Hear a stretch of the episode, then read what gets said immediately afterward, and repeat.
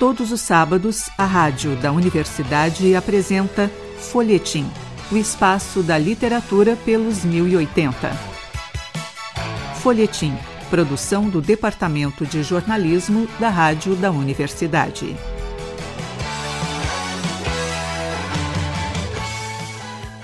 Olá, ouvintes. Eu sou o jornalista Pedro Palaoro e apresento a partir de agora o Folhetim. Neste programa recebemos o escritor Leandro Hack. Conversamos com ele pelo lançamento do seu primeiro romance, Sombras de Agosto. A obra está saindo pela editora Besouro Box. Boa tarde, Leandro. Muito bom te receber aqui no estúdio virtual da Rádio da Universidade. Boa tarde, Pedro. Boa tarde. Obrigado pela oportunidade de poder participar pela primeira vez com vocês e ter esse momento aí para poder também divulgar o livro. Né? Leandro, queria que tu iniciasse falando, né, como que está sendo esse teu, esse teu lançamento, essa tua, essa tua primeira investida na literatura, é um livro que, que traz uma história policial bem aos, aos moldes da literatura internacional, assim, né? Uhum. É, tu, como que está sendo essa tua investida? Como que foi desenvolver esse livro? Que está sendo fazer esse pensamento? Certo. É, esse trabalho, na verdade, é um, é um projeto antigo, né? Eu, eu não é o meu primeiro livro, eu escrevi um livro assim, é, depois que eu fiz uma, uma imersão no caminho de Santiago de Compostela, eu narrei isso no livro Na Direção das Setas Amarelas, mas eu, eu já, nessa altura, eu já tinha um, um plot, assim, uma ideia, um projeto, há bastante tempo de para escrever esse romance policial. Eu sempre li muito essa literatura policial, eu gosto muito do gênero e estudei também. E aí, até que, até que eu disse, bom, agora eu vou colocar em prática. Já vinha pesquisando também há bastante tempo. É, e foi, foi aquela coisa de sentar e organizar a ideia, botar no papel, enfim. Então foi muito prazeroso, porque o trabalho também é uma área de pesquisa, né? Então, para mim, assim, para eu desenvolver uma ideia, é, isso demanda tempo e eu me divirto muito foi, foi bem bacana esse processo todo. Na, apesar da, da, trabalheira que dá, não foi nada desgastante, foi instigante, na verdade. E o, e o livro em si, a história, eu queria ambientar né, nessa coisa do, do, do metrô. Eu acho super bacana o nosso Transurb, né? Eu acho que, né, tu, quando pega o metrô, tem tanta gente, fico, fico olhando e, e aí eu fico pensando, poxa, cada, cada pessoa aqui tem a sua história, né? Tem uma história para contar. E eu acho muito rico isso. Eu disse, poxa, é, que de, legal seria se eu pudesse criar uma história que, que transitasse né, dentro de São Leopoldo a Porto Alegre. Foi mais ou menos. Como que é para ti ambientar essa história né, no, dentro do Brasil? Romances policiais no Brasil não são exatamente comuns, uh, embora a gente tenha vários expoentes desse tipo de literatura, né? Uh, uhum. É um tipo de literatura que é muito comum mais fora do Brasil do que propriamente no país. É, é assim, é, é, na verdade, a, a, a, narrativa policial, ela, ela tem, existe um certo preconceito, e o Brasil não é diferente, é, é tratado como um subgênero, assim, mas não é, no fundo não é, eu costumo dizer, não, isso não, não sou eu que digo, são, assim, até as pessoas que mergulham mais nessa, no estudo desse gênero, é, a narrativa policial ela, ela, ela é, é surpreendentemente ela é, ela é, bastante universal porque ela pega temas como amor, morte, vingança e, e arrependimento, né? É, pessoa, é, ou seja, essas coisas bastante do ser humano, assim, culpa e coloca tudo isso lá dentro, no centro da narrativa, né? Então é, eu não sei porque. E aí tu, e muitas vezes se perde uma oportunidade muito grande de, de dentro dessas coisas que são próprias do ser humano, de, de, de, de explorar mais, né? De se criar um ambiente para explorar mais essas, que são pertinentes. E até e isso acaba, acaba ajudando a, a, a construir assim algo algo mais não que eu seja não, não quero nem ser pretensioso mas é, eu acho que essas investidas na narrativa policial por exemplo, se tu lê um livro da Agatha Christie, claro que a história lá ela está ambientada na, na, no período né, dela lá no do século XX, mas é, tem coisas bastante universais ali, tem coisas que está falando, descrevendo o comportamento humano, descrevendo é, é, certos detalhes assim que hoje tu observas na, na, na, nossa realidade. Né? Então eu acho que é super bacana. Assim. enfim, eu acho que tem escritores bons no Brasil inicial, porque eu, eu gosto disso, né? É, eu acho que o, principal expoente foi o Ruben Fonseca, né? que escreveu muito. É, até o título do meu livro tem um pouco a ver, porque ele tem um livro chamado Agosto, que não tem nada a ver com a minha história, mas ele narra lá, em forma de narrativa policial, ele narra o que se passou em agosto de 1954 com, com o suicídio do, do Getúlio. Então, ele consegue criar um ambiental, uma história policial, ali. ou seja, a narrativa policial tem esse poder de chegar à leitura. Até acho que tinha que ser usada mais nas escolas, porque isso sim é um tipo, um tipo de, de livro, tipo de narrativa que pode vir a despertar o gosto pela lei. Então, por exemplo, né, eu estava falando, Rubem Fonseca, um cara é, que é o principal autor de narrativa policial, tem o, o, também que por acaso faleceu recentemente, junto com o Rubem Fonseca, que foi o Garcia Rosa, é, que eu gosto, enfim. E, e aí no Sul, né, só para encurtar, tem outros tantos que eu poderia falar, mas aí no Sul tem, tem o Gerbasi, que criou lá um livro, é, criou um personagem que eu gosto, que é bem cativante, eu acho que até o meu personagem tem um pouco dele também, né? Tem de outros, mas é, é um investigador lá, enfim. Mas é isso. Leandro, como que foi para ti fazer pesquisa, né, dentro do, da questão policial mesmo? E como a gente falava da questão, cada, cada país tem o seu próprio sistema, né, policial de investigação. Uhum. No Brasil não é diferente, né? E uhum. qual que é o desafio de fazer isso, né, de pensar esse tipo de narrativa? Uh, pelos moldes brasileiros da burocracia, né? É, é eu acho assim, Pedro, é, a, a, é, importante nessa hora a gente abstrair. Primeiro, porque eu não conheço muito os meandros da polícia, né? E, e se tu pegares assim a nossa a estrutura policial é, da instituição polícia, estou falando, a estrutura policial da instituição aqui no Rio Grande do Sul é uma, lá em São Paulo é outra completamente diferente. Por exemplo, aqui tu tem a figura do, do, do investigador, do comissário e o delegado, que é o chefe, que está tá em né? E abaixo dele, do guarda-chuva dele, tu encontra o comissário, os investigadores, os inspetores de polícia. É, em São Paulo já não tem a figura do comissário, né? Então, assim, é, é um pouco... Mas eu, eu, no caso, fui fazer uma pesquisa eu até tentei visitar, visitei a delegacia onde, onde eu acabei criando né, os personagens fictícios, que é a primeira DP é, de Porto Alegre, aí na Riachuelo. É, visitei, mas não, não, me deram atenção, não, não, quiseram me dar conversa, então peguei, fui duas vezes e não tinha tempo, me mandaram lá no Palácio da Polícia. Que história era essa de escrever um livro? O cara ainda ficou.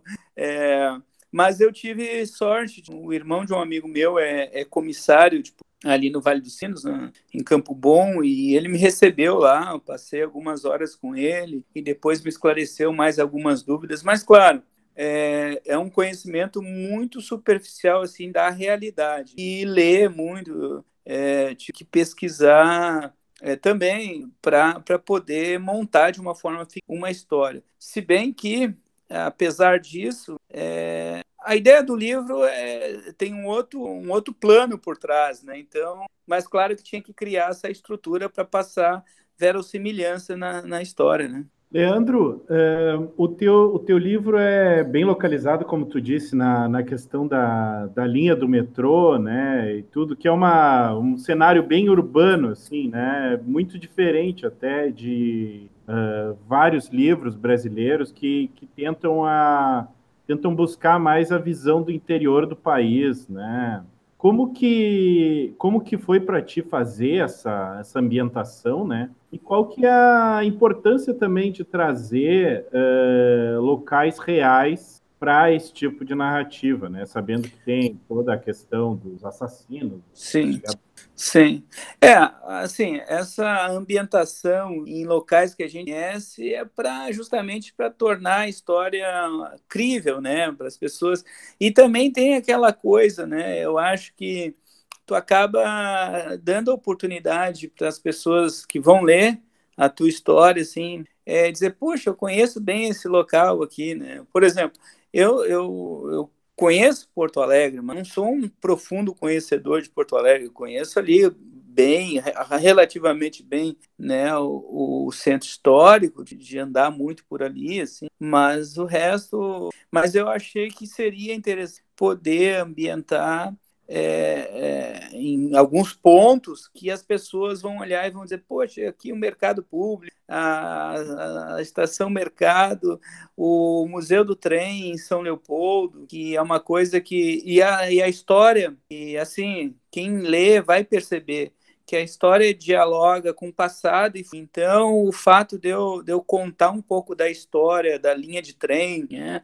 por exemplo, a estação de São Leopoldo, né, o Museu de São Leopoldo, que agora está completando 150 anos, aquela estação né, que virou museu, é, é muito é, é, o cartão postal, né, talvez o mais bonito da cidade. Não tem muita coisa, mas é super bacana, né? E eu nunca vi ninguém falando sobre aquilo. Então, é, assim, de uma forma até modesta, é, sem ser pretensioso de novo, eu achei que seria, seria legal alguém dizer, ó, oh, tem aqui o Museu do Trem, é legal, vem visitar, venha conhecer, é, tem o nosso metrô, que tem história já, né, quanta história já passou ali dentro. Eu, eu por exemplo, quando, quando menino, eu fui andar no primeiro dia da inauguração do, do Transurb, é, em Sapucaia, que vinha até Sapucaia, ou seja, então eu tenho aquela memória muito viva, assim, né? Aqueles trem, aqueles vagões, aqueles carros do metrô estralando de novo, é, tu entrar aquele cheirinho. Então eu procurei, então isso estava tava no inconsciente mesmo. Eu fui me dando conta à medida que fui criando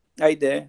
Leandro, qual que é, qual que é grande uh, dificuldade né, de falar sobre a questão da, da, do romance policial na questão da própria polícia e dos eventuais abusos uh, venham a ser discutidos ali nas páginas? Existe alguma algum cuidado que tu tenha dado mais sobre isso, tendo em vista que são às vezes assuntos delicados? Uhum.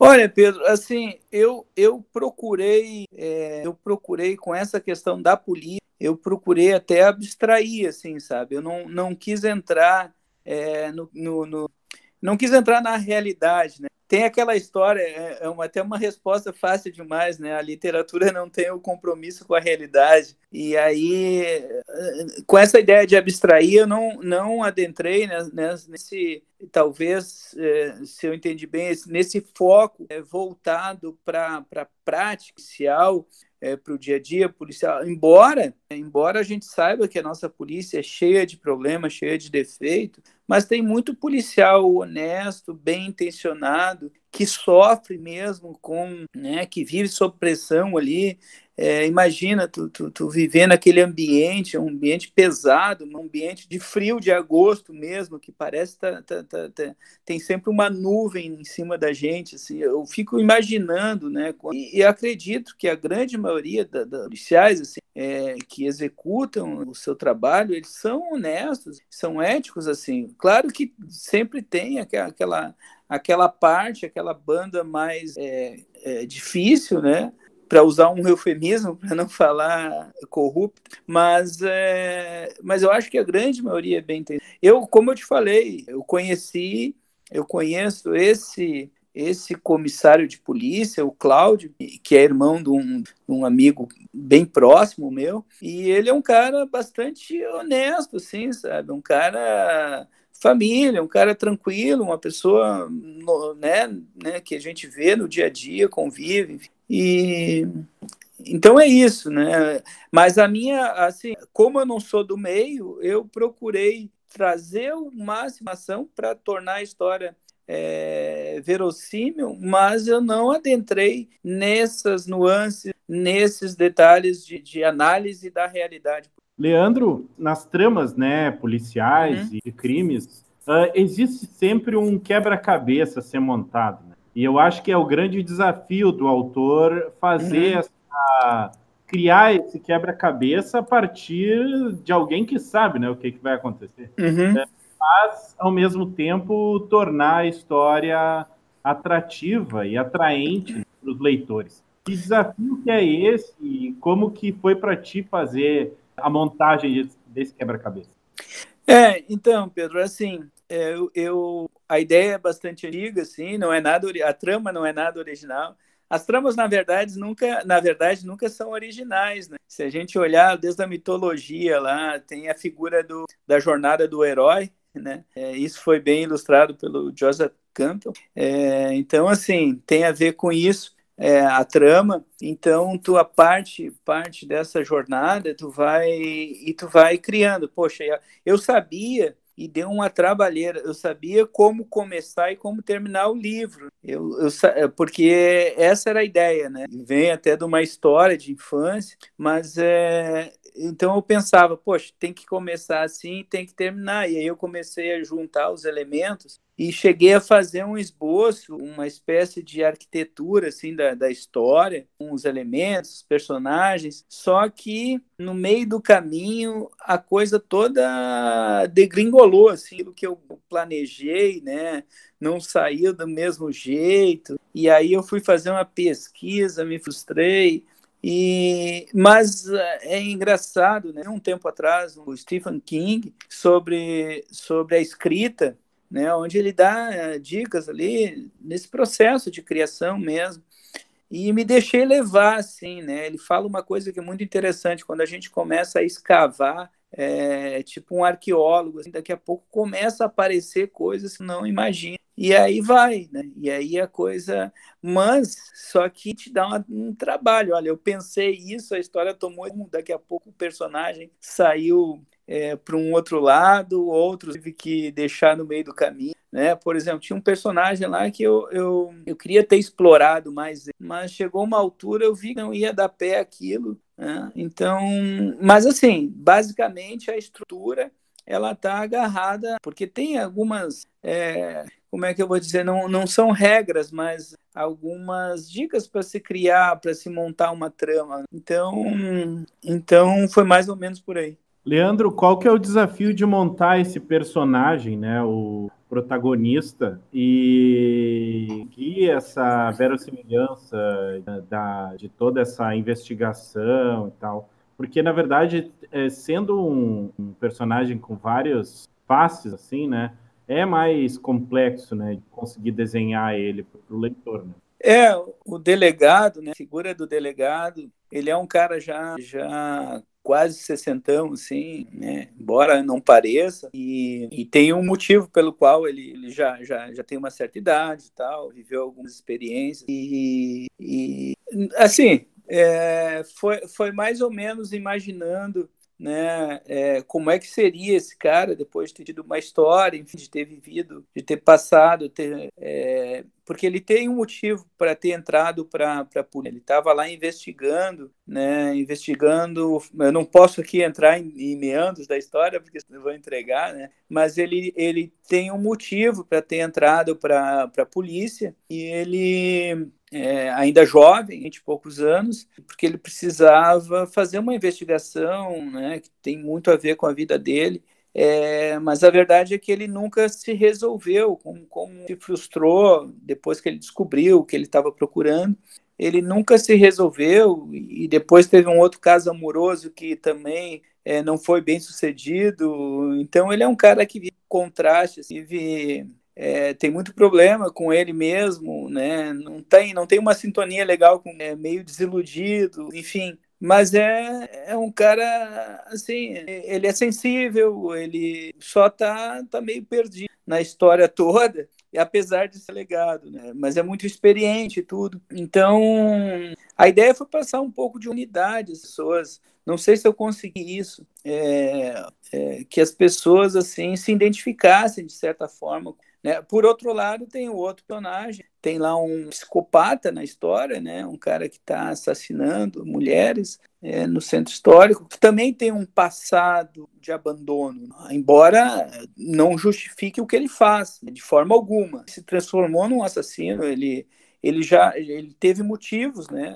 Eu acho que teve motivos para é, que levaram ele, mas claro que ele não precisava, claro que é, talvez fosse possível é, tirar ele daquele contexto, não sei. Aí o leitor tem que julgar, talvez os, os psicanalistas, né?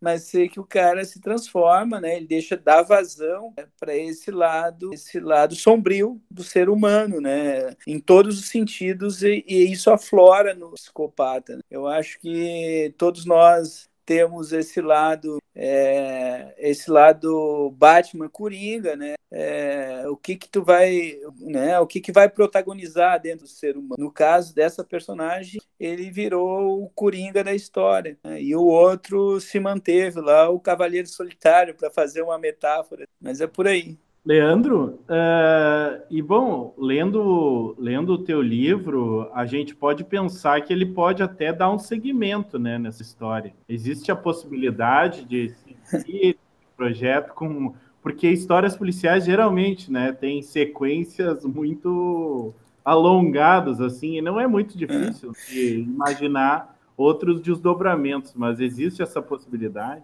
Olha, Pedro, assim, é, claro que sim, né?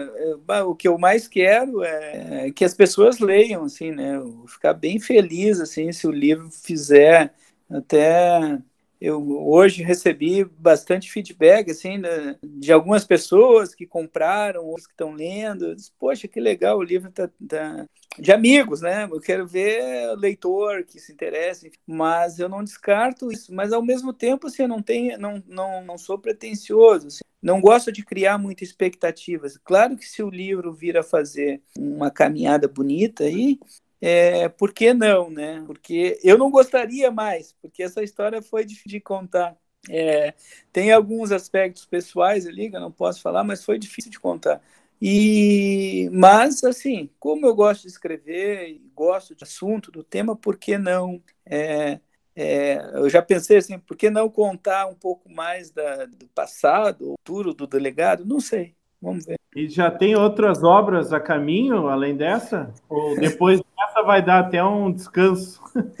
Não, cara, tu sabe que eu tenho um projeto também, porque assim, é tudo longo, de longo prazo. Esse livro demorou uns quatro anos aí, é, e eu só criei coragem depois, criei coragem de, de seguir em frente depois que eu publiquei né, o, o, o livro das Setas Amarelas, que foi a minha peregrinação no caminho de Santiago de Compostela.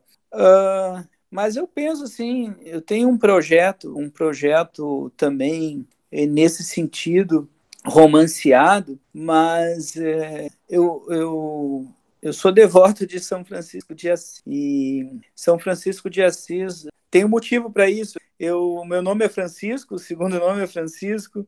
Eu nasci em dia de São Francisco de Assis, né? Então é, tem, tem algumas, uh, algumas coisas que me levaram a, a pesquisar.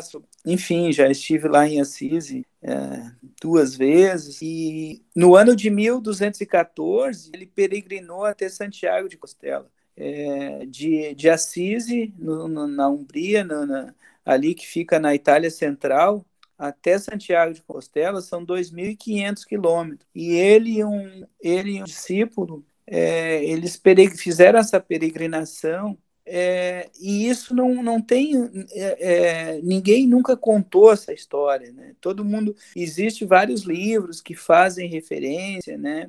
É, que, que, dizem, né, olha, ele fez isso aqui, então as datas batem, lugares por onde ele passou.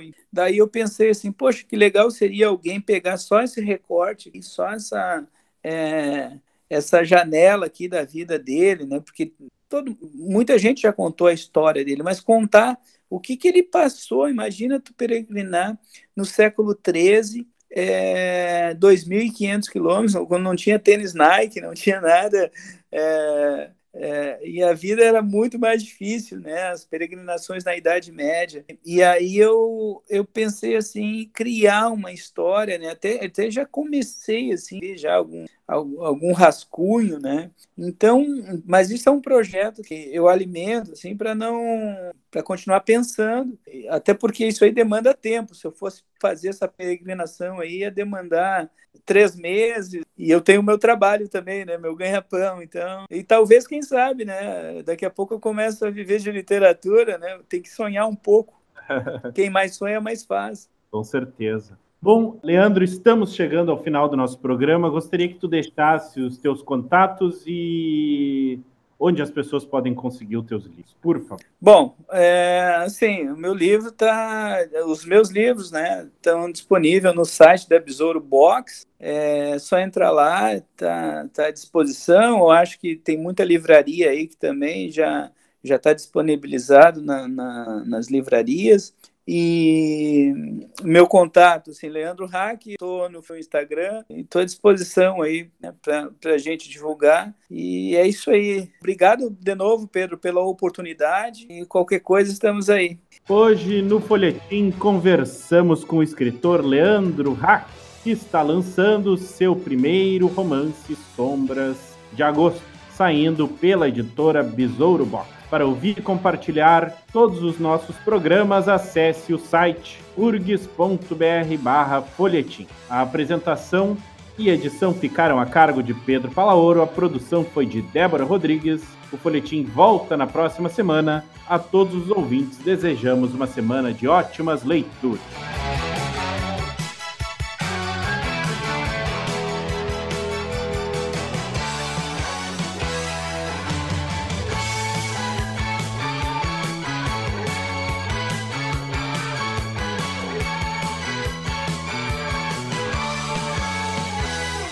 Folhetim, produção do Departamento de Jornalismo da Rádio da Universidade.